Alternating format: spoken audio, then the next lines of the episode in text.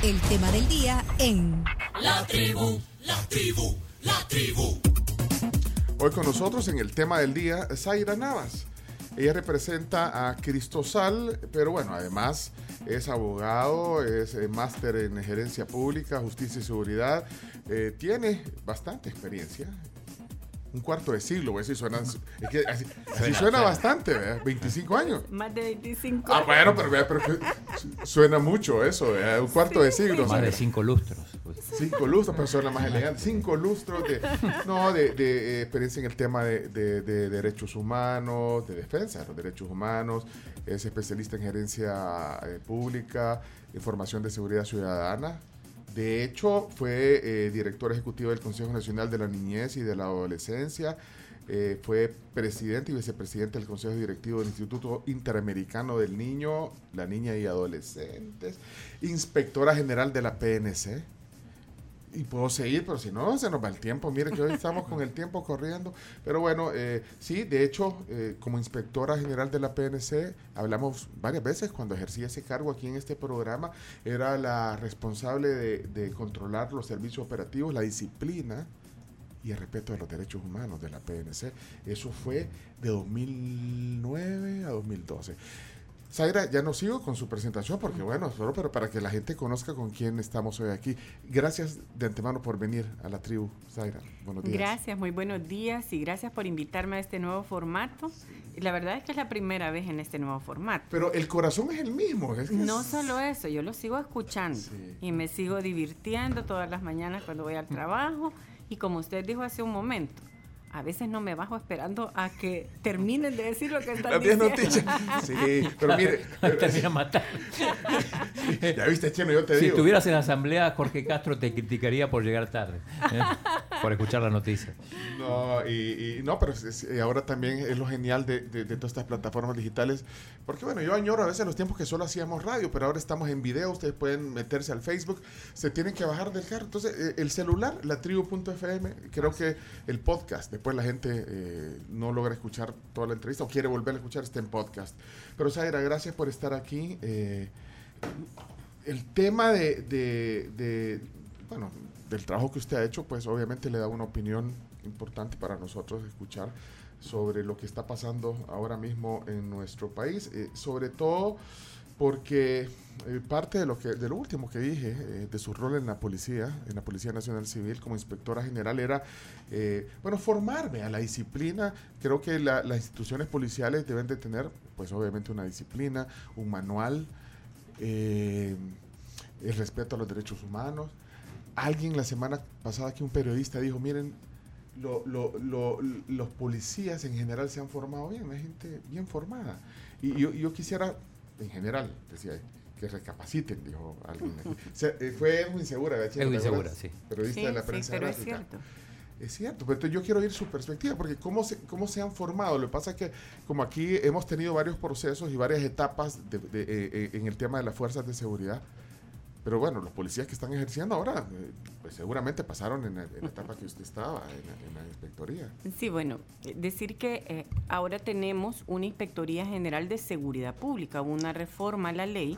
Y yo fui inspectora general de la Policía Nacional Civil. ¿Qué cambio? ¿Se amplió? Se amplió el mandato de la inspectoría, pero en la práctica se le redujo la facultad de intervención.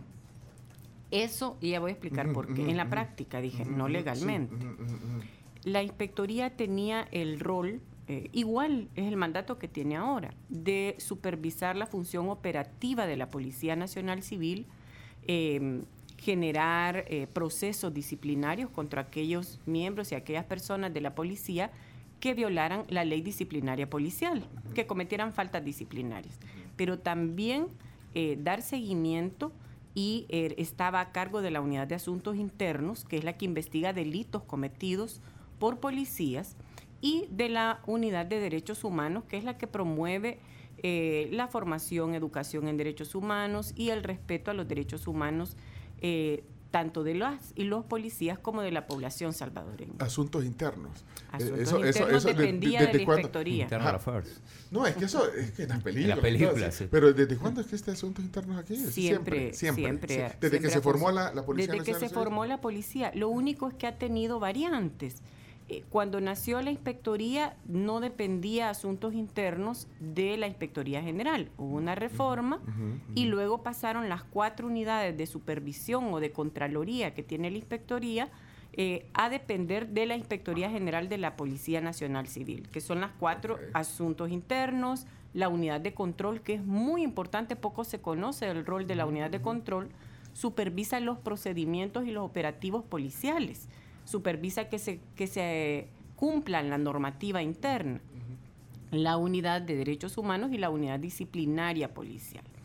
Todos aquellos casos que se promovieron o que se investigaron en el periodo en que yo estuve, que por cierto, las personas que ya tienen algunos años recordarán que fue un periodo muy, muy complejo. Em, la Asamblea Legislativa me abrió una comisión para investigarme a mí por estar investigando, por cierto, al actual subdirector general de la Policía Nacional Civil, el señor Mauricio, eh, perdón, García Funes. Sí, por un proceso, por un Por un proceso disciplinario.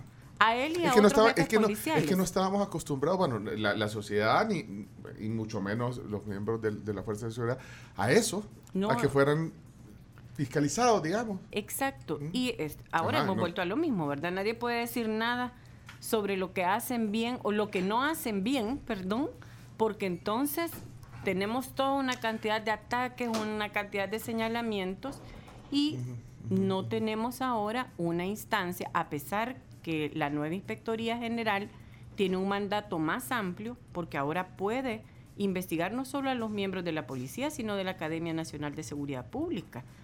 Y este, lamentablemente. ¿Y ahí no están los militares? no, no, ah, no, eh, porque la Fuerza Armada tiene otro proceso. Tiene una instancia que se llama inspectoría, pero no es para eso. Tiene un código de justicia militar y tiene tribunales militares. es otra cosa, es totalmente diferente, solo para seguridad pública. Entonces, lo que vemos ahora es em, poco protagonismo de las instancias y pocos resultados, por supuesto. Es que, es que eso iba, vaya, con todo este contexto, a eso iba cómo se ve desde su óptica el, eh, cómo evalúa, digamos, el, desempeño de los policías y militares en esta coyuntura. Lo que pasa es que estamos en una situación excepcional, bueno, de hecho estamos en un régimen de excepción, entonces, eh, pues obviamente estamos, bueno, lo que uno alcanza a ver a través de los medios, de, las cuentas ahora de, las redes sociales, de los mismos funcionarios, incluyendo el presidente, vemos ahí los procesos. Eh, estamos, digamos, en una etapa, el país está en una etapa en la cual, bueno, todos los días, ¿cuánto, ¿cuánto lleva la cuenta hoy? Ayer se capturaron mil, otros mil. Van como 18 mil. 18 mil salió en las noticias en la mañana. entonces, bueno, entonces los operativos policiales están pues eh, muy activos, intensos, pero entonces, ¿cómo evalúa usted el desempeño de los policías militares desde su óptica en este contexto y en esta situación? Bueno, primero quiero decir que la policía, como bien decía al principio usted, ha sido bastante bien formada, y perdón que haga ese juego de palabras que no es propio. Sí pero ha sido muy bien formada. Eh, ha recibido desde sus inicios formación desde varios países amigos, eh, los actuales comisionados, incluidos sus compañeros que acaban de ser depurados y que eh, fueron separados por edad, por edad, sí, pero sin el debido proceso, correcto. Ah, bueno, pero hay algunos que ya tienen 60, que siguen en la policía y que no han salido. Es decir, que hay un proceso de, de selectividad que habría que ver cuál es el criterio. Sin embargo, eh, estábamos hablando de eh, la formación. Sí han tenido formación, eh, sí tienen capacitaciones en derechos humanos, pero hay una gran diferencia entre la academia y la práctica. Cuando los estudiantes o los alumnos de la academia salen a su práctica con policías, es muy frecuente que ellos comenten que los policías que les ponen de responsables o de tutores para que la población comprenda, les dicen una cosa es la academia, otra cosa es la calle. Aquí tenés que pagar derecho de piso. Y eso significa que todas esas prácticas que no son adecuadas y que no son aceptadas por la población, que son violatorias a los derechos de la población, son transmitidas por la práctica, no por la educación ni la formación. Dicho esto, quiero aclarar que la policía tiene un gran número de policías muy sacrificados, muy comprometidos, muy buenos, gente que ha dado su vida. La policía tiene ya 30 eh, años de existencia, desde el 93 va a tener 30 años eh, de existencia y es una, una institución que ha sufrido mucho y que su personal ha sufrido mucho también. Bajas, eh, ejecuciones, procedimientos irregulares, etcétera. Pero hay policías, y, eh, hombres y mujeres muy comprometidos y comprometidas. Lamentablemente, la, la relación vertical que existe en una institución que no debiese tener ese, esa relación. ¿Tiene que ver con la disciplina? No, no, no. tiene que ver con la jerarquía, eh, aunque la policía no tiene esos principios porque sus principios son democráticos, eh, en un cuerpo de esta naturaleza tiene que haber jerarquía, eso sí es importante. Y disciplina. Y disciplina, por supuesto. Pero la disciplina es, hay una ley disciplinaria que establece lo permitido y lo no permitido. Eh, cuando se obedecen órdenes que violan los derechos de la comunidad o de cualquier persona, eh, no estamos cumpliendo la disciplina, sino incumpliendo las normas disciplinarias. Y yo lo que a lo que hago referencia es que hay prácticas que ya se traían, porque recordemos cómo se integró la policía, nunca hay que olvidar eso. Un 20% de exmiembros de la Fuerza Armada, un 20% de exmiembros del FMLN, un supuesto 60% de miembros de sociedad civil, pero eso en la práctica no ocurrió, porque a la PNC se le incorporó la ex-DIC, se le incorporó la unidad de antinarcóticos de aquella época, todo el personal administrativo de la Policía Nacional. Y ahí alcanzaron a llegar los que habían estado en la, en la de Hacienda, en la, no, ya no, sí, y, en la Guardia. Sí, También sí, sí, sí, ahí, Ahí, ahí, era otra formación. Ahí hay documentos escritos, eh, por cierto, Cristosal tiene un documento publicado donde está precisamente los antecedentes de algunos de los actuales jefes policiales. Bueno, pero entonces, bueno, una variopinto el, el, el, Exacto. digamos, el, contenido del, del, primer, del primer contingente. Bueno, así, así se formó la los policía. Los primeros contingentes. y esto fue reproduciéndose al interior de, la, de la corporación policial. Y si a eso le sumamos todos los planes mano dura que ha tenido la policía, mm, no olvidemos el primero de Francisco Flores, donde, perdón, cuando yo llegué a la policía era muy famoso el plan Escoba ¿Cuál era el plan? Ese es un plan no escrito que ahora se está aplicando también. ¿Cuál era? barrer con todo. Ir a barrer con todo y a los policías se les pedía cuota de por policía se les pedía cuota de número de detenidos y les daban días de licencia por, capturas. Por captura, pero ese, incentivo el plan Escobar era un poco interno, entonces, vamos, No, no, no. O sea, se ejecutó eso. No, eso no está escrito. Pues sí, no está escrito, por eso era así, pero entonces era ¿quién era el director de ese tiempo? Es el plan mano dura, estamos hablando de Meneses. no, pero el director... Meneses, Mauricio, Sandoval, Mauricio Sandoval. Mauricio Sandoval cuando inicia. Y luego pasa Meneses, ¿verdad? Y de, ahí, y de ahí llega otra vez, llega Rodrigo Ávila. Llega Rodrigo Ávila, bueno, pero entonces, llega Prieto, etc. Ah, bueno. hay un montón de, jefes policiales. Pero este tema de estas prácticas recurrentes de capturas masivas han ido mermando ese compromiso, esa educación que tienen los policías y la formación que tienen en derechos humanos. Porque cuando a usted le piden, mira, a mí tráeme tantos detenidos, no me importa cómo los conseguís eso significa que cuál debido proceso, cuál... Por eso es que antes, y esa es la diferencia que hace este gobierno ahora, que es bien interesante como lo plantea, es que antes salían libres, porque antes había controles. Había una fiscalía que aunque no era del todo independiente, pero no iba a presentar un caso cuando no tenía elementos. Entonces salían en las 72 horas. Pero también se criticaba eso, que, que, de, que de 100 capturas, por decir un número, Sí, al final salían 70. Pues. Cuando se implementó la ley antimaras, eh, yo trabajaba en la Procuraduría de Derechos Humanos y era la responsable de la investigación de violaciones a derechos humanos. Estuve nueve años en la Procuraduría. Y justo implementamos un plan de seguimiento a esas capturas. Las primeras 100 detenciones de la ley antimar, de la aplicación de la ley antimaras, solo una persona quedó detenida después de eso. Una de 100. Una de 100, porque hicimos un monitoreo de 100, ¿verdad? No podíamos hacer de un montón de gente, pero ¿qué nos decía eso? Pero frente a la población, ¿qué es lo que mostraban? Los cientos de detenidos o miles de detenidos en aquel momento. ¿Cuál es la diferencia con lo que tenemos ahora entonces?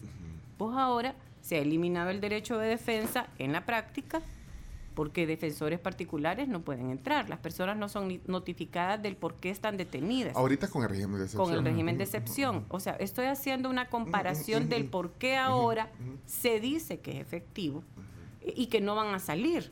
Y, y no pueden salir porque, ¿y quién hace una controversia con respecto a lo que se le está acusando a las personas? Si no hay derecho de defensa. Bueno, o, hay que esperar 15 días. Eh, más.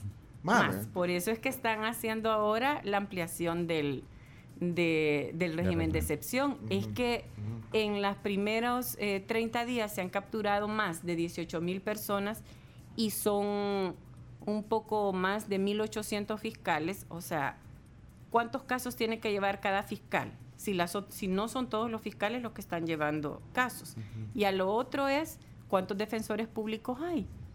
Si una cantidad reducida. Eh, Mire, la gente le está diciendo, eh, la, Procuraduría General le está diciendo a las familias que van a, a ver, sean culpables o no, estoy hablando en términos generales que van a la Procuraduría General, mire, vengan dentro de 15 días porque no tenemos capacidad ah, pues material. sí, pero con, con todas estas capturas, es un problema que, ahorita se, va...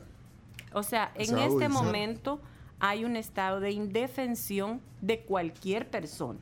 Yo quiero aclarar, perdón. No, no, no, no, quiero aclarar que al hablar de las garantías procesales, del derecho de defensa, de la presunción de inocencia, eh, quitemos esos discursos de blanco y negro. Eso no es técnico. Y eh, ciertamente la gravedad de los delitos que cometen las pandillas y el crimen organizado, sea, las pandillas forman parte de estructuras de, crimen, organizado, pero hay otro tipo de estructuras también de crimen organizado que no son solo las pandillas. En este momento, este plan que se está implementando está dirigido supuestamente al, solo a las pandillas, ¿verdad? Sin embargo, los crímenes que cometen son atroces. Nadie puede decir que no son atroces. Cristosal es una organización que tiene años llevando casos de desplazamiento forzado interno. De hecho, es la organización que presentó la primera propuesta de ley por desplazamiento forzado en El Salvador. Y fue a partir de eh, un proceso de constitucionalidad que, eh, de amparo, perdón, que Cristosal ganó que la Sala de lo Constitucional de hace dos periodos ordenó al Ejecutivo que preparara una propuesta de ley de desplazamiento forzado. ¿Por qué lo estoy diciendo? Porque las víctimas que comúnmente atendemos como organización son víctimas de desplazamiento forzado producido por las maras y pandillas. No nos pueden decir a nosotros que no sabemos qué es el daño que genera las pandillas. Este año llevamos 167 casos de desplazamiento forzado interno y somos una organización pequeña.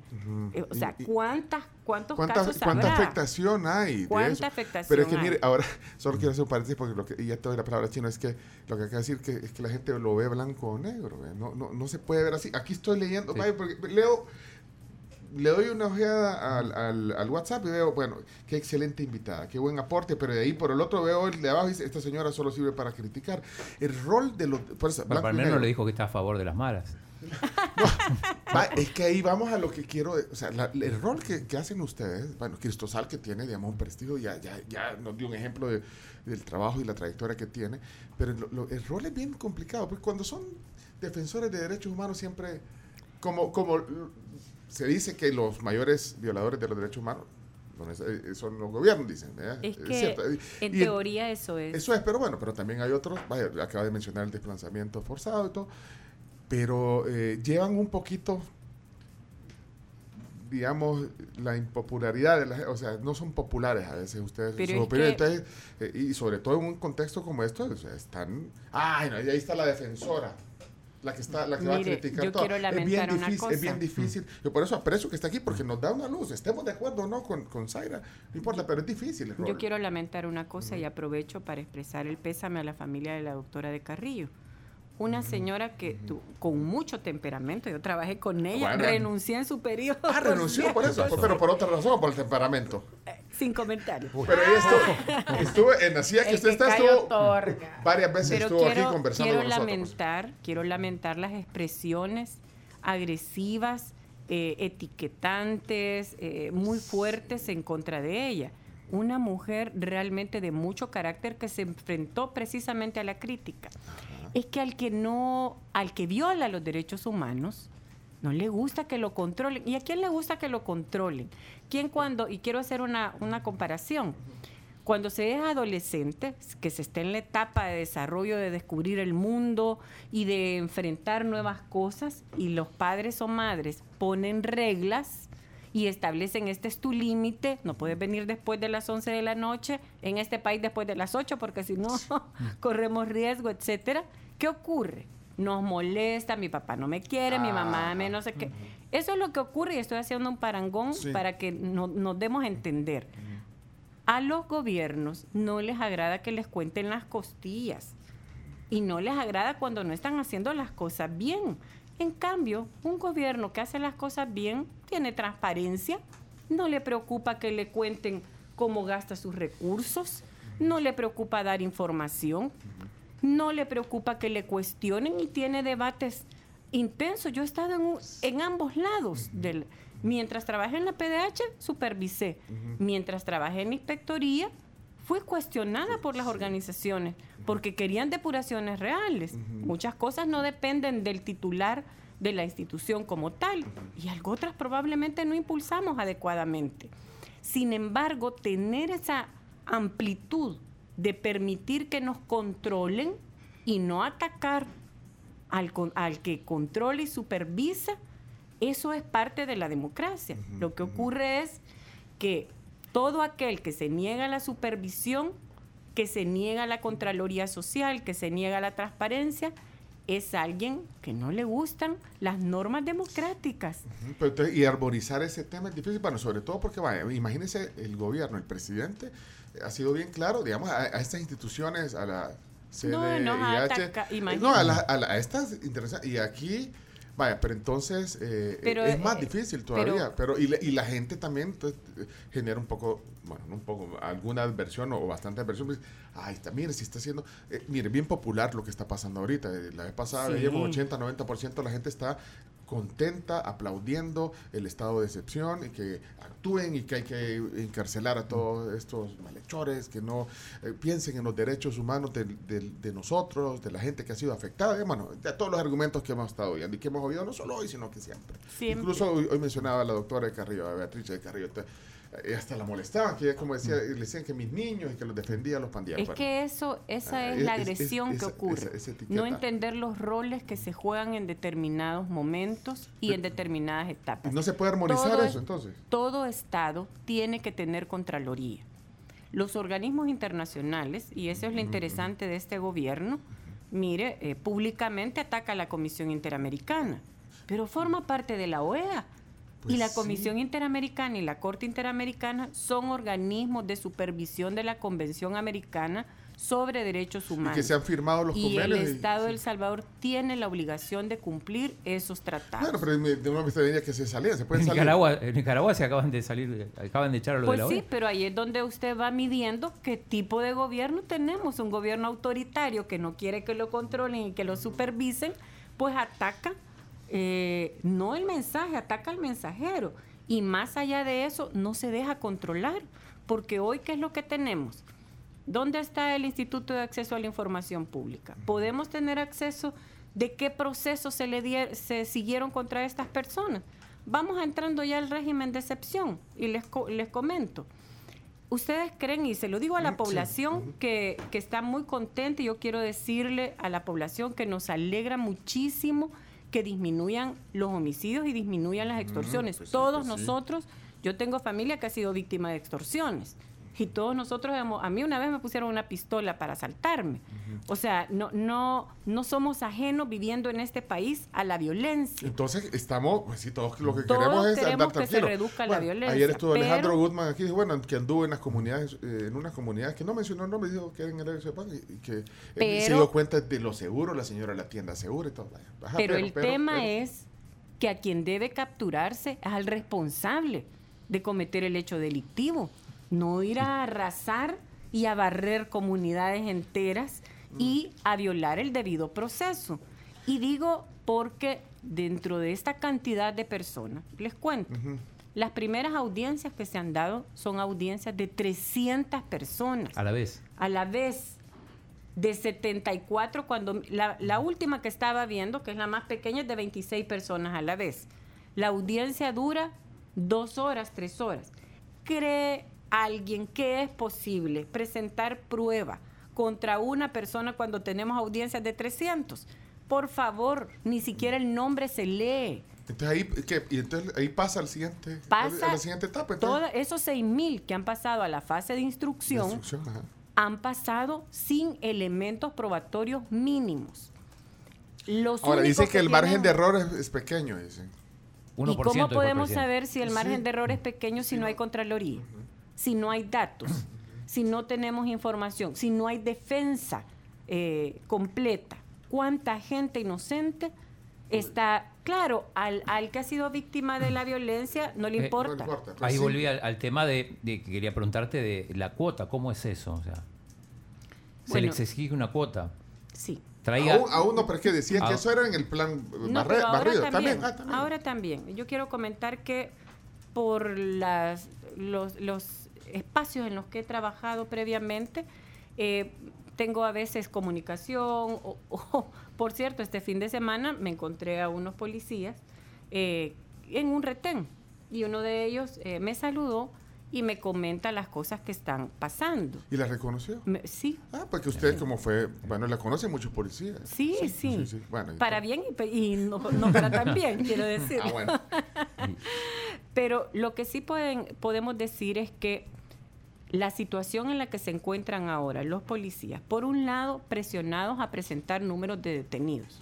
Esa es por la ejemplo, la cuota. Por ejemplo, los envían a operativos y este día tenemos que capturar mil. Por favor, ¿cómo usted puede decir que en un día va a ir a capturar mil si... Y es que la pregunta lógica que la población debiese hacerse es, ¿y si estos 18 mil ya estaban perfilados? Que es lo que todo mundo dice. Eso dijo Funes también. Sí. Que fueron a buscar a la casa. porque- Perdón, no, pero... ya es- los tenían perfilados. no, pero no es cierto. A la gente que le están allanando las casas, hace- eh, el jueves pasado salieron libres unas personas a las que presentaron públicamente, las hincaron, dijeron que eran pandilleros y al día siguiente, eh, ese es uno de los casos en los que nosotros hemos prestado representación o, o tratamos de presentar, prestar representación. Y al día siguiente, cuando fuimos a preguntar, nos dijeron, no, no, no, es que solo se les trajeron para, por vías de investigación. Sí, pero los capturaron, los hincaron, pasaron toda la noche. Los exhibieron. Los exhibieron públicamente.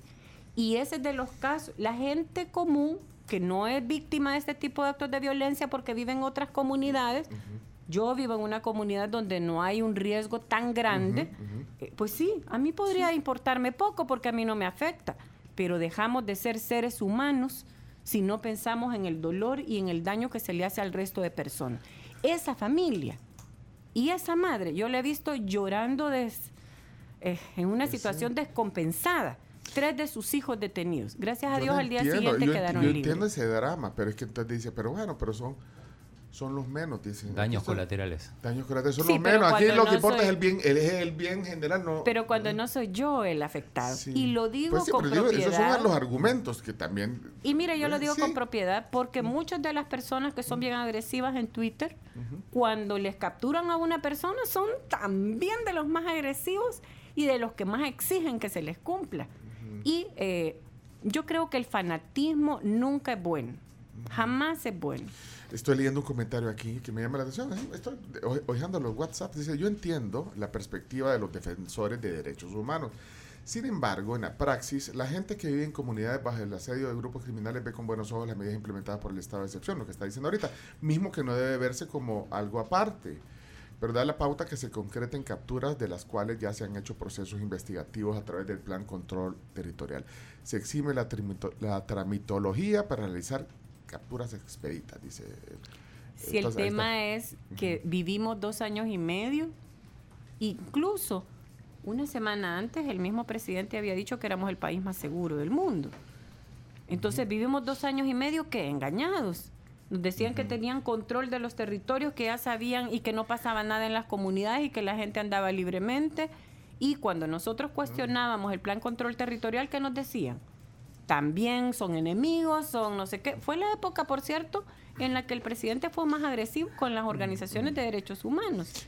Y ahora que eh, de un día para otro necesitan capturar.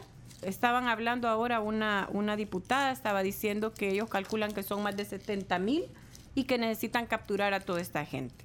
70 Miren, hay un tema de fondo en todo esto y es cómo se detiene, y lo digo también con, como, con conciencia por haber sido funcionaria en un ámbito de protección de derechos de niñez. El gran dilema es cómo esta sociedad detiene que los niños y las niñas estén en desprotección y sean cooptados por el crimen, por las pandillas, Pues y deje de reproducirse el ciclo de la violencia. Sí, pues si en este momento eh, lo que estamos viendo son, y hemos visto imágenes horrendas de policías golpeando niños, empujando mujeres embarazadas, haciendo una cantidad de cosas de violencia, que se crea en el sentimiento, en el ideario de estos niños. Cuando lo que tendríamos que tener son personas que crean en su policía, que confíen en su policía, que, le, que sientan que el policía es el amigo y no el enemigo. En estas comunidades la gente le tiene miedo a los policías, perdónenme, pero ¿Le no es miedo? cierto.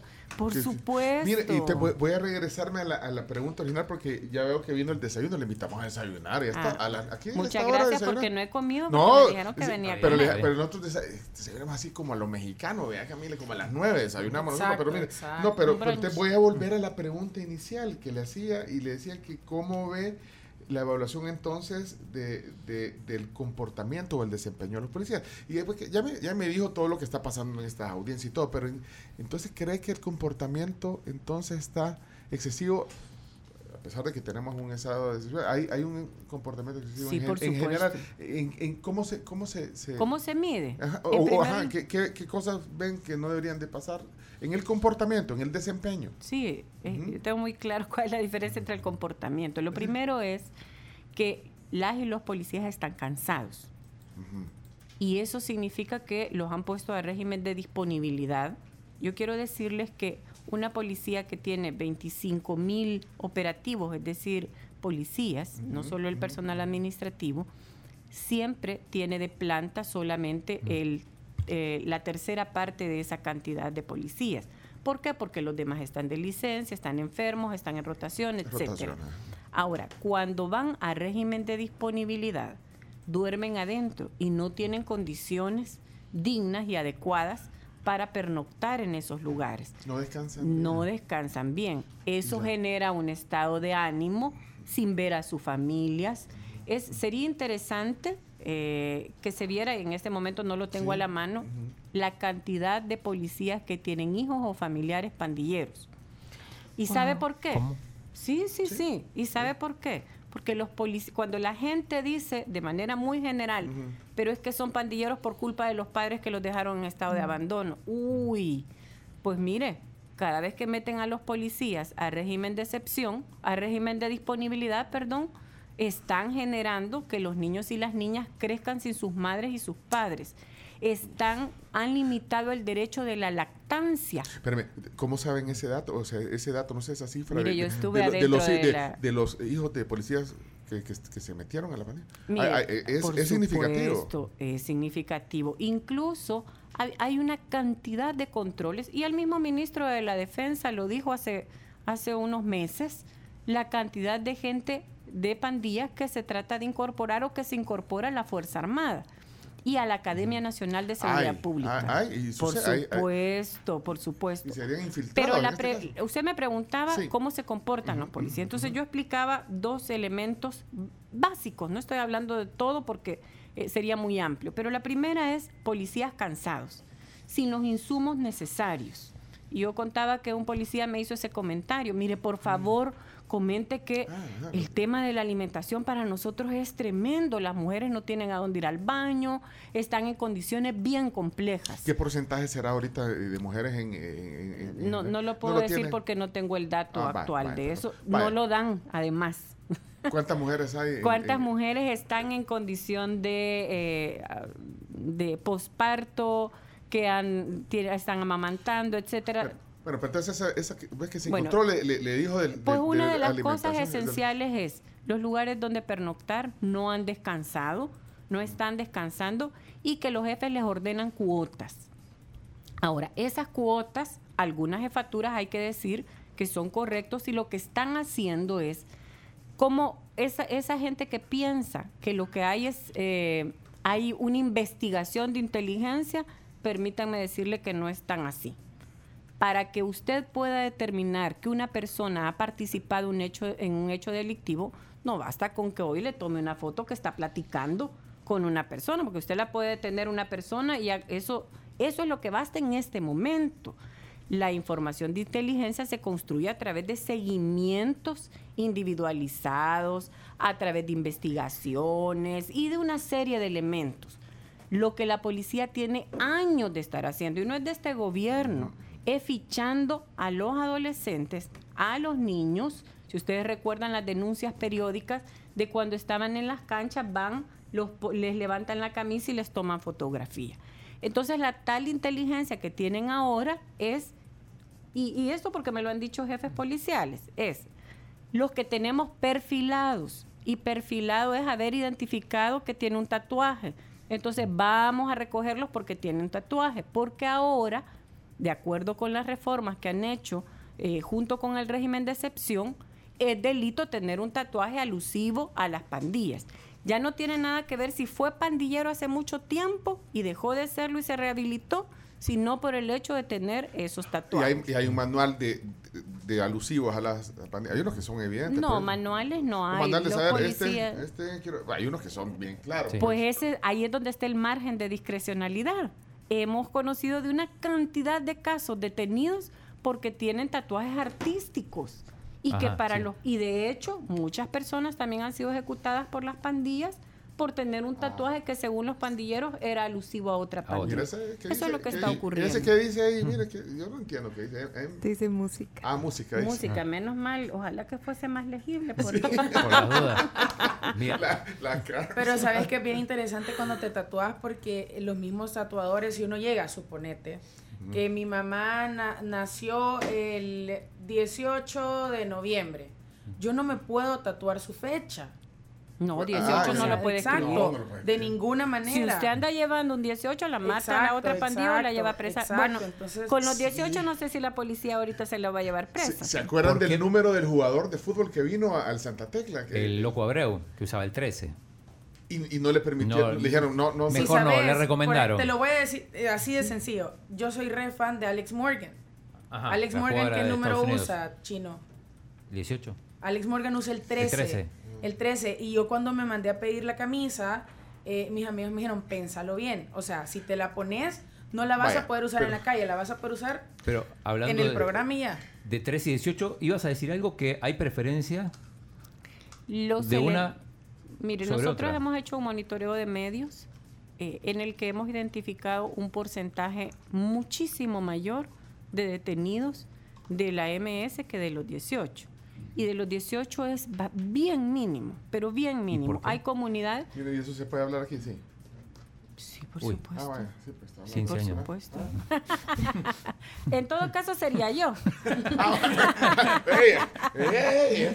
por supuesto. Vaya, pero, pero es que eh, ahí tendríamos mucho que hablar sobre los componentes de los, los delitos. Los conceptos vertidos en este espacio son de exclusiva responsabilidad de la persona que los presentó. Que no hemos hablado de eso, pero también hay una ley que reformó un poquito también lo de los riesgos. Es que eso también genera también preocupación y ahí es donde está la limitación a la libertad de expresión, libertad de prensa, libertad de información, etcétera lo que se ha eh, restringido es la apología del delito.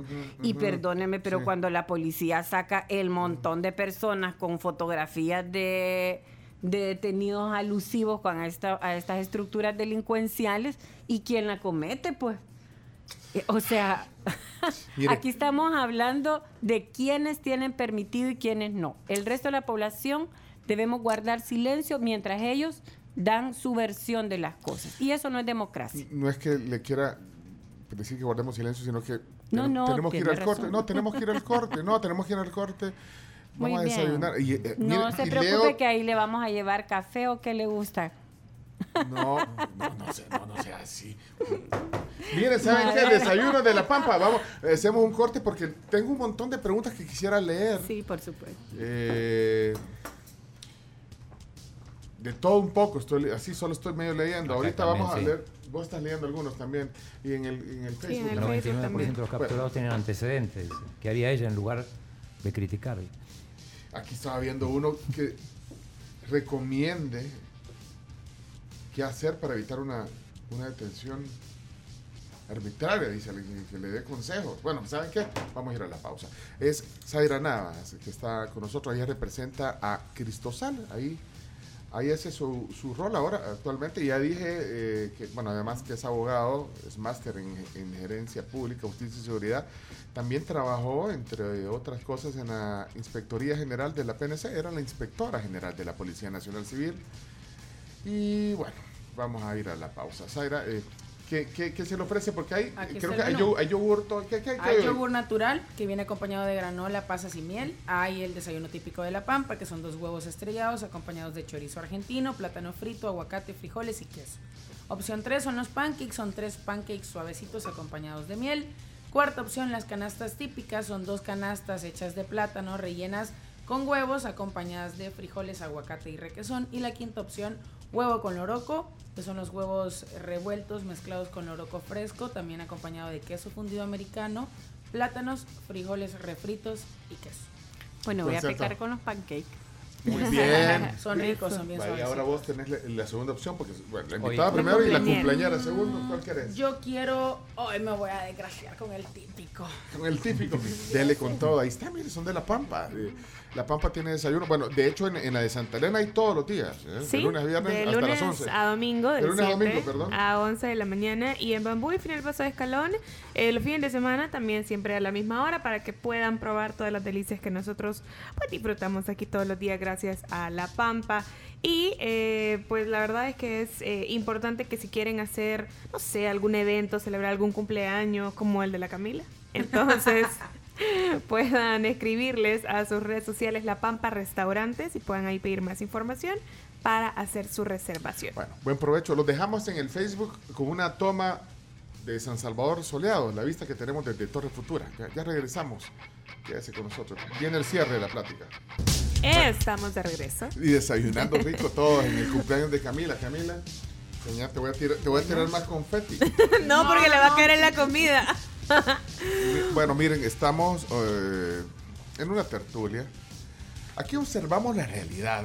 Ayer decía alguien, a veces es difícil, eh, sin perderle buen humor, pero bueno, tr- tratemos. Eh, creo que eh, se puede, hoy es un tema denso el que estamos platicando. Yo le agradezco a Zaira que está con nosotros porque nos ilustra. Independiente, desde su punto de vista, pues independientemente estén de acuerdo con lo que ella dice o no, lo que ella hace. Yo le dije eh, en el bloque anterior, se lo dije al aire, que es difícil el rol que juegan los defensores de derechos humanos. Llámese de la PDH. Bueno, Apolonio, no, no, he conseguido- no, no he logrado hablar con Apolonio. Yo no he visto a Apolonio desde ese día. Y La- tenemos procuradora ahorita. Uy, Ah, no sé. Ah, bueno. Pero el rol de los... De... Saludos Eh, cordiales. Zaira, Zaira, Zaira, es que Zaira, que aquí... estaba esperando ahí para. Eso fue como esos correos que ponen. Saludos No, cordiales. pero ha estado mucho, mucha, por lo menos Un antes de la pandemia, pero eh, antes de la pandemia eh, aquí desayunamos con él, incluso estuvo muy activo en el tema al inicio de la Es pandemia. que en una época era como enemigo del, del- del Estado y después pasó al revés. Yo no creo que enemigo. Ajá. En una época hizo su trabajo. Pero es que fíjese que lo que hace el chino es este, está estigmatiza- estigmatizándola, No. porque ya dijimos que normalmente las instituciones, de- los el- No. sobre todo el procurador de derechos humanos, No, tiene, no tiene que estar en, Perdón, tiene que estar en contraposición. No, pero el- el vigilancia de presidente las le- actuaciones del Estado. Entonces, Esa es su función. entonces se El presidente convierte en, un- una con contraparte. Sí, pero enemigo, chino, explícanos eso. Pero que Yo, me le- explique. yo les explico. Cuestiónenlo al chino. Busquen los tweets del presidente donde le tiraba con todo, decía que era hombre del frente, que era. Y que ahora era- ya no. Y ahora, ya no. en teoría, Es por lo menos le dejó de tirar. O, o- No es que ya no vemos a un procurador. Ya no tenemos un procurador que haga su trabajo. Y De esa, hecho, esa debería ser la voz más fuerte, porque ustedes, ustedes representan a organizaciones que Sí. tienen, digamos, trayectoria, pero la voz... eh, La voz principal debe ser del Procurador de Derechos Humanos. El origen de la Procuraduría y su mandato constitucional, para quienes quieran leerlo, artículo 194, Romano 1, establece que el rol de la PDH es la vigilancia del respeto de los derechos humanos. También tiene el rol de supervisión de las actuaciones de las instituciones públicas, la vigilancia de los derechos de las personas privadas de libertad. Cuando las personas dicen que es defensor de delincuentes, etcétera, no comprenden los roles que Por eso- juega cada una de las a instituciones. A mí me llama la atención, perdón, solo una sí, cosita. y a mí también me llama la no, atención. No, una cosita le voy a decir. Sí. Nadie dice eso del Procurador General de la República o Procuradora cuando ahí están los defensores públicos, fíjese usted. ¿Por qué será? Porque hay todo un estigma de que los derechos humanos funcionan para unos y no para otros. Y se ha creado toda una campaña mediática desde el surgimiento de los derechos humanos por aquellos que los violan.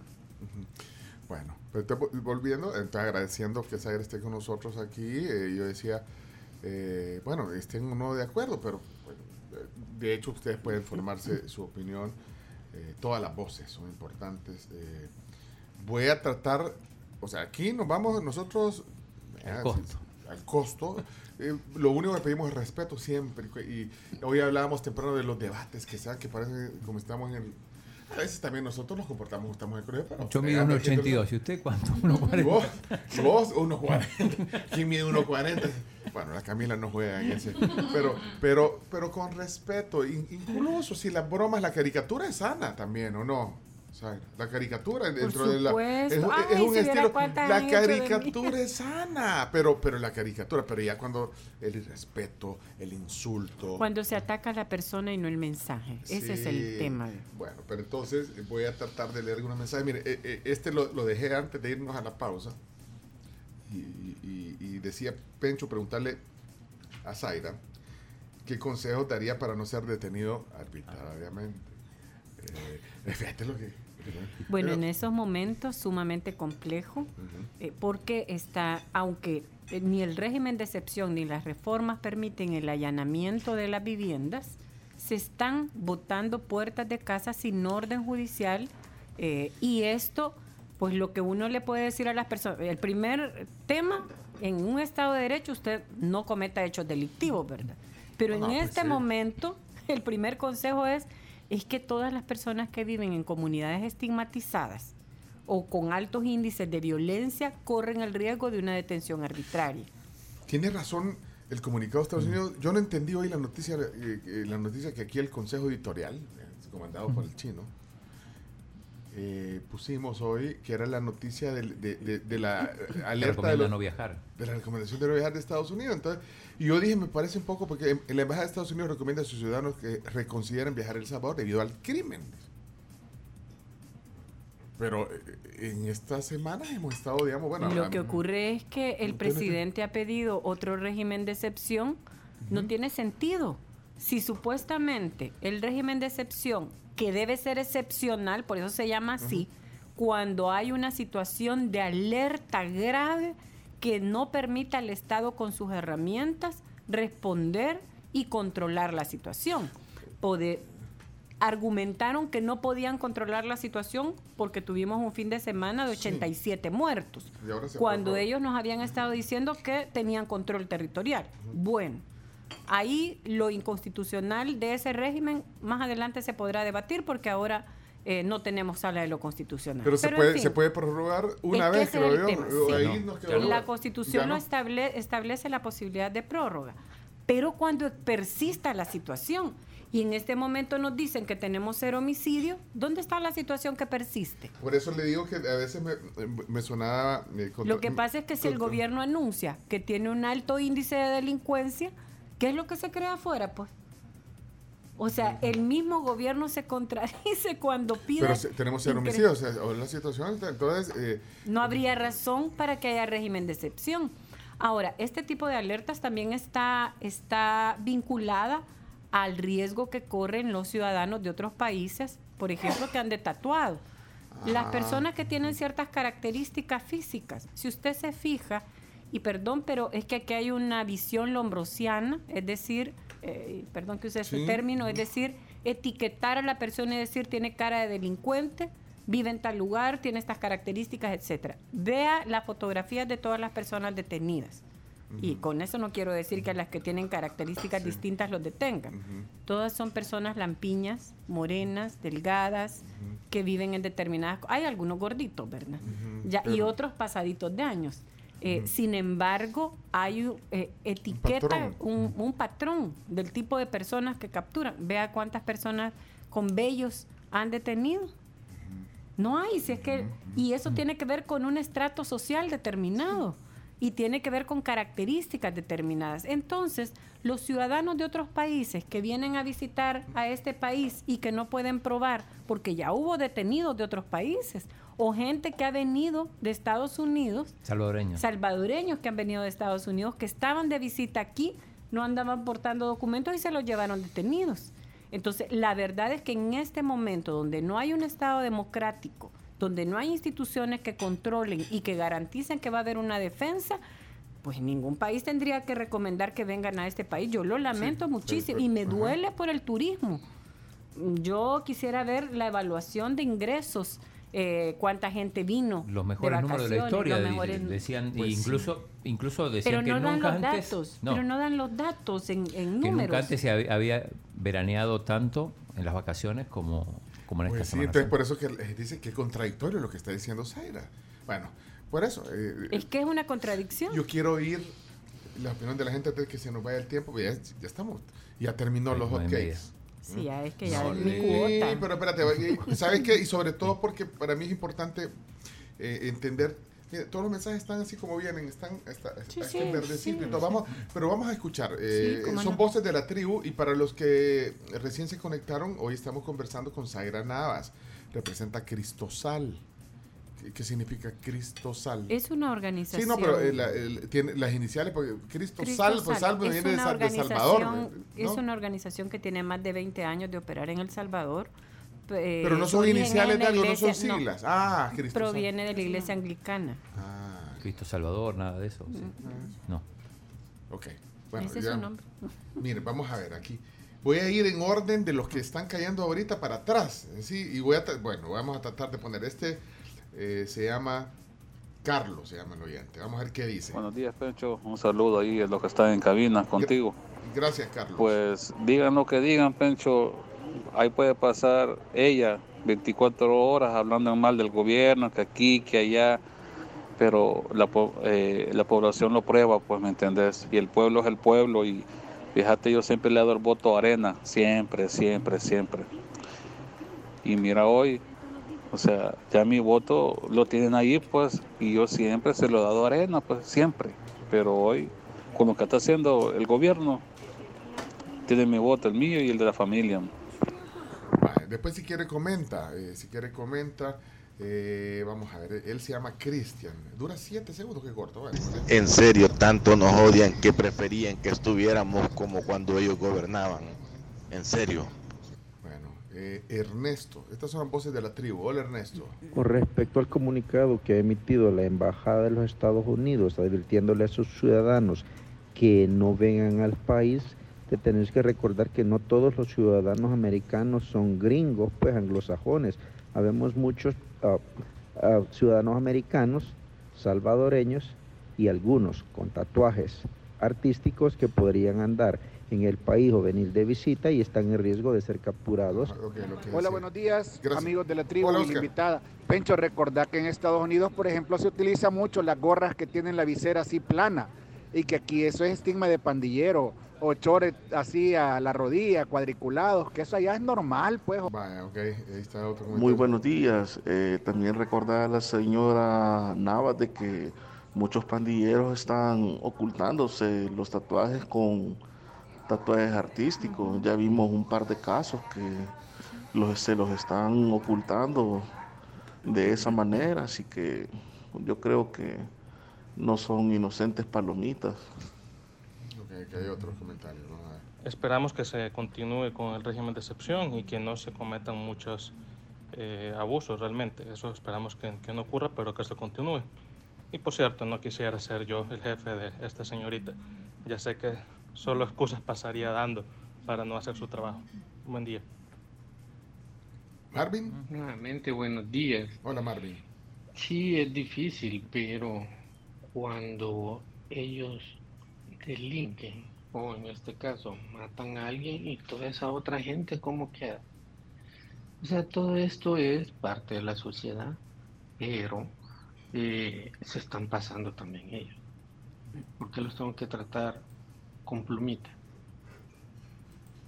Se están pasando también ellos, dice. Aquí hay otro comentario, vamos a ver. Buenos días, tribu. Aquí los escucho en Arlington, Texas. Y quiero felicitar a Camila Peña, la reina de la cumbia de Sierrella. A ver. cumpleaños de una... Este saludo para Camila. Se filtró. una radio en Texas, ¿o dónde es eso? Porque hoy está de cumpleaños, está de manteles largos, así que... Cami, feliz cumpleaños, que Dios te bendiga y que la pases a todo dar. Es como de la que buena, había hecho Bueno, pues, se, se, filtró ahí. Todavía quedan un montón de mensajes de, para Camila. Eh, vamos a ver. buenos días, tribu. Hola, buenos días. Él, se llama bueno, William. Se llama. Todo el mundo está diciendo que las madres están llorando porque sus hijos están siendo detenidos por parte de la policía.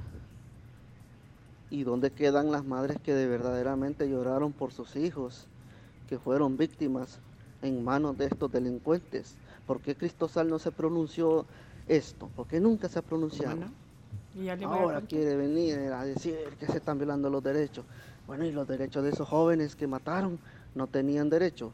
Me parece una doble moral de parte de la señora. Discúlpeme, pero Cristosal ya sabemos qué línea tira. Gracias de, hecho, ese es un argumento que eh, lo que acaba de decir William, que se, escucha bastante, sobre todo de, pero, gente Pero yo le quiero recordar que justo nosotros hemos estado denunciando durante más de bastante durante bastante tiempo y justo antes de este tema eh, la situación de las personas desaparecidas. En Chalchuapa incluso. En Chalchuapa, por cierto, en Nuevo Cuscatlán, 26 cuerpos han sido eh, localizados en Nuevo Cuscatlán y no se ha identificado los cuerpos. Acompañamos al bloque de búsqueda de personas desaparecidas. En su mayoría son cometidas por las pandillas, pero la respuesta que recibíamos del ministro de Justicia y Seguridad era que eran mentiras, que estábamos inflando datos y que no habían desaparecidos. Entonces, por favor, sería bueno que la población salvadoreña deje de em, etiquetar y seguir ese discurso de... Se repite. Se repite el discurso, están defendiendo. Aquí, en todo lo que yo he dicho, no he dicho nada parecido a, lo que las personas interpretan. Entonces sí creo yo que hay eh, toda una serie de mensajes que se lanzan en ubicarnos a unos de un lado y a otros de otro lado. Nosotros atendemos a víctimas del desplazamiento forzado producido por pandillas y a víctimas de desapariciones forzadas. Entonces, de lo que hablaba, desplazamientos forzados también. Eh, hola, eh, doctor Rivera. Gracias, un saludo para la invitada. Solo preguntarle, ¿suscribe ella lo que dijo en la entrevista donde Roberto Martínez Dawison dijo de que las pandillas cumplían un rol social? ¿Ella estaba ahí en esa entrevista? Sí, pregunta, pues si ahorita porque directo. Eh, es, es complejo cuando se descontextualiza una entrevista. Eh, lo que dijo el antropólogo es que esto es un fenómeno social. Desde la antropología lo que se estudia es precisamente el comportamiento de las sociedades, que este es un fenómeno social y que ese cumplimiento de rol, al menos así lo interpreté yo, es un rol, ni lo calificó de bueno ni malo, solamente habló de un rol. Yo creo que ha sido un rol muy perjudicial para la población salvadoreña. Pero lo que no podemos negar que yo dije en esa entrevista es que ha crecido tanto el fenómeno que llevamos no solo primera, segunda, sino hasta cuarta generación de pandilleros. Y que en este momento la preocupación principal debiese ser, bueno, vamos a detener a los pandilleros, ¿qué vamos a hacer con esas familias? Piensan meter preso a las 200 mil, 300 mil personas que tienen una vinculación porque son mamá, sobrino, tío. este es un problema social, y la respuesta deben ser programas integrales de reinserción, de protección a los niños para que ya no sean cooptados por estas estructuras criminales y cortar esto. No se pueden ni se deben descontextualizar las palabras atacando al mensajero y no al mensaje. Eh, Buenos días. no creo que pueda ponerlos este todos. Este es mi pensamiento. Sí, Chepe, Chepe. Primero, el régimen, de, el régimen que tenemos ahorita de excepción ha servido para capturar bastantes malhechores. en la mayoría han sido malhechores. Desgraciadamente se van justo por pecadores. Pero el que no las debe, no las teme, así que según la ley tienen que salir libres los que son justos. Si tuvieran defensores. La impresión que le han dado puede que sí, puede que no, que tenga eh, base para hacerlo, pero quieren seguir capturando a la gente que están, a los malhechores que existen, ¿verdad? Eh, yo creo que, que, hay que defender lo defendible, pero al final del día es bien que capturen a todo este montón de criminales, asesinos, extorsionadores que han tenido a la, a la sociedad salvadoreña mal en los últimos 25 años. Con el tema de los desaparecidos, eh, Cristosal puso el dedo en la llaga, pero para sacar raja política, para hacer ver mal al, este gobierno, cuando todos sabemos que los desaparecidos vienen desde el gobierno del FMLN, del cual él fue funcionario algún día. Bueno, hay más opiniones y no voy a poder poner todas. Fíjense, no sé, estoy dándoles prioridad a los que no duran tanto, pero bueno, solo Buenos por, días, por tiempo. tribu. Saludos a la cumpleañera Cami y sobre ese tema de sí darle seguimiento a los a los desaparecidos, pero se hace en función, como lo acaba de decir la invitada, de la la, la entrega o no de información de parte del gobierno, no de parte de eh, solidarizarse o acompañar a las familias. Ese es el punto. O sea, eh, hay que, no hay que hacer las cosas, cosas malas que parezcan buenas. Vean, aquí este es texto, Raúl dice, no, no es Raúl, eh, dice, buenos días, creo que saber que hay miles de pandilleros libres es suficiente para continuar con el régimen de excepción. Terminarlo sería dejar a medias el combate. Ya teníamos años de no sentirnos libres y seguros. Alguien dijo aquí, el, el, el criminólogo Karkash dijo, ningún gobierno se había atrevido lo, eh, a, a hacer a tanto como lo que está haciendo este gobierno. Que no se atrevieron por... por, por Pero perdóneme, hubo régimen de excepción, eh, perdón, hubo plan de mano dura. Pero es que eran solo de nombre, dijo. De nombre, porque eso sí. le preguntamos, mire, y los planes de mano... No, eran solo de nombre, hoy sí es de... Bueno, y obviamente lo matizó porque... El no, tiempo pues, no- nos va a decir que si es efectivo o no la medida. Bien, Una, una consulta con el tema de las cuotas, vuelvo a lo mismo. ¿Qué pasa si un policía no cumple con la cuota? No, no, no puedo decir qué es lo que Mm. pasa si cumple o no cumple. Lo que sí sé es que tienen eh, Que cuotas. tienen cuotas. sí. Bueno, eh, yo no le quiero quitar tiempo porque tiene que ir a trabajar, pero yo creo que este es parte también de su rol. es Yo creo que es parte de mi trabajo, ¿no? Es parte de su trabajo, para que pues, si le dicen algo ahí, le vamos a quitar el séptimo, ahí la vimos que andaba en un desayunando. Eh, Fue a pasear a un a programa de radio a reírse. Sí, pero miren, eh, yo lo que compruebo también es que eh, es difícil el rol que ustedes hacen y que, que no la gente, eh, No toda la gente lo comprende. no toda la gente lo comprende. Es eso, usted me, me- me puso las palabras que yo quería decir. No toda la gente lo comprende, la mayoría no lo comprende. Eh, no estoy diciendo que yo lo comprendo, no, yo estoy Sí. nutriéndome de, de- de todo lo- el trabajo que ustedes hacen. Pero yo pues, aprecio mucho que usted venga y que nos cuente y hable eh, el rol, sobre todo en este momento tan... Pero yo le quiero decir a la población sí. eh, que cuando ustedes necesiten nuestro apoyo, ahí vamos a estar. Vaya. Incluso las personas, todas las personas. Porque precisamente hasta que no nos sentimos en una situación de desventaja o de violación de nuestros derechos, no buscamos eh, a quien nos apoye. Usted- Y las organizaciones de la sociedad civil para eso están. Usted dijo, no hay defensores, no alcanzan y ustedes están para eso. Ustedes también pueden Nosotros apoyar o estamos no. dando en este momento asesoría jurídica y en aquellos casos donde identificamos, por ejemplo, que hay una evidente violación al debido proceso, muy excepcionalmente damos representación legal porque no tenemos las condiciones.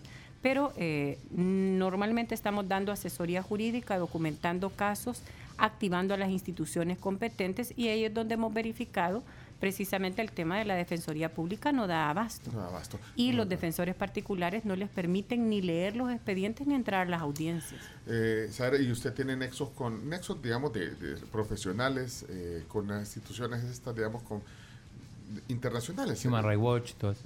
Ajá, Human Rights, le- le- ¿cómo se llama? Tamara, ¿cómo se llama? Una, la- Tarasiuk. Tara, ella, que le, le han- O Juan y- Papier. Y, y Vivanco todavía está. No, Vivanco ya no está. Ah, no, ya se retiró. Vivanco le cayó duro. Relaciones de trabajo Sí, de tenemos trabajo, con ¿no? Y todos los organismos internacionales, por Y supuesto. nos puede pasar con... ¿A quién quieres invitar? Y vos me dijiste que quieres invitar a alguien. de- Dígame y les podemos. No, nos puede mandar el vínculo y después el chino se presenta. Ahora soy chino. A La Tamara, única- Tamara Tarasiuk, Ella, ella, ¿de, de qué, de, de qué organismo es ella? ¿Qué- de Human Rights Watch. Es la nueva directora. Y el otro, el que. Juan Papier también es. Es, es un abogado senior, creo. Bueno, y la CDIH es otra. La Comisión Interamericana de Derechos Humanos es un organismo de la OEA conformada por los estados. ¿Y, y ahí quién es el, el- el representante o la representante? Es del- una comisión, hay un presidente, acaba de cambiar, no, no recuerdo en Ah, este ok. momento, eh, pero hay un relator de país y la Comisión Interamericana ha sido muy enfática y muy fuerte con este gobierno, por cierto. ¿Quién es el relator del país? Eh, es una mujer, se me, se me ha ido el nombre en este momento, les digo que han cambiado recientemente y por eso, pero le, con gusto les comparto la información. Aquí le están preguntando. James Cavallaro puede ser el, el presidente de la Comisión Ah, Interamericana de ajá. Derechos Humanos. Mira, está preguntando que si no, no, no tiene temor. Hay temor. Yo le voy a contestar, el que nada debe, nada teme. Ah. La frase es, ¿Y usted, ¿Y usted tiene rango de PNC? ¿O- No. De, de inspectora o la inspectora? No, No, no, no. digo por- por- porque La- trabajó en la, trabajó en la, en la no, no, PNC. no. El rango sea No, inspectora. La ley establece que debe ser un abogado o abogada con formación en derechos humanos, el inspector o inspectora. Pues sí, de la pero es que. ¿sabe por qué? También se lo pregunté, creo que la vez pasada que vino le dije, pero es que como el cargo era inspectora general de la Policía Nacional, entonces puede ser la inspectora, un No. cargo que... No, No, rango no, es- o rango es- nada. No, nada que ver. Ningún No, rango. Nada que ver, no, no, no. No. El que nada debe, nada teme. Es una frase muy dura, muy fuerte y no es cierto. No se aplica así. Eh, yo no tengo miedo porque hago lo correcto. Eso es muy importante. Tengo años de, de ser defensora de derechos humanos y de acompañar a grandes defensores de derechos humanos. Y estar de este lado no es fácil. Sin embargo, tengo que decir que es necesario hacerlo.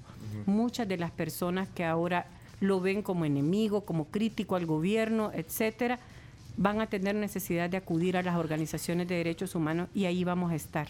Bueno, gracias por venir porque ese es parte de nuestro rol también, observar la realidad, tener las voces. Todas las voces son importantes, todas las voces.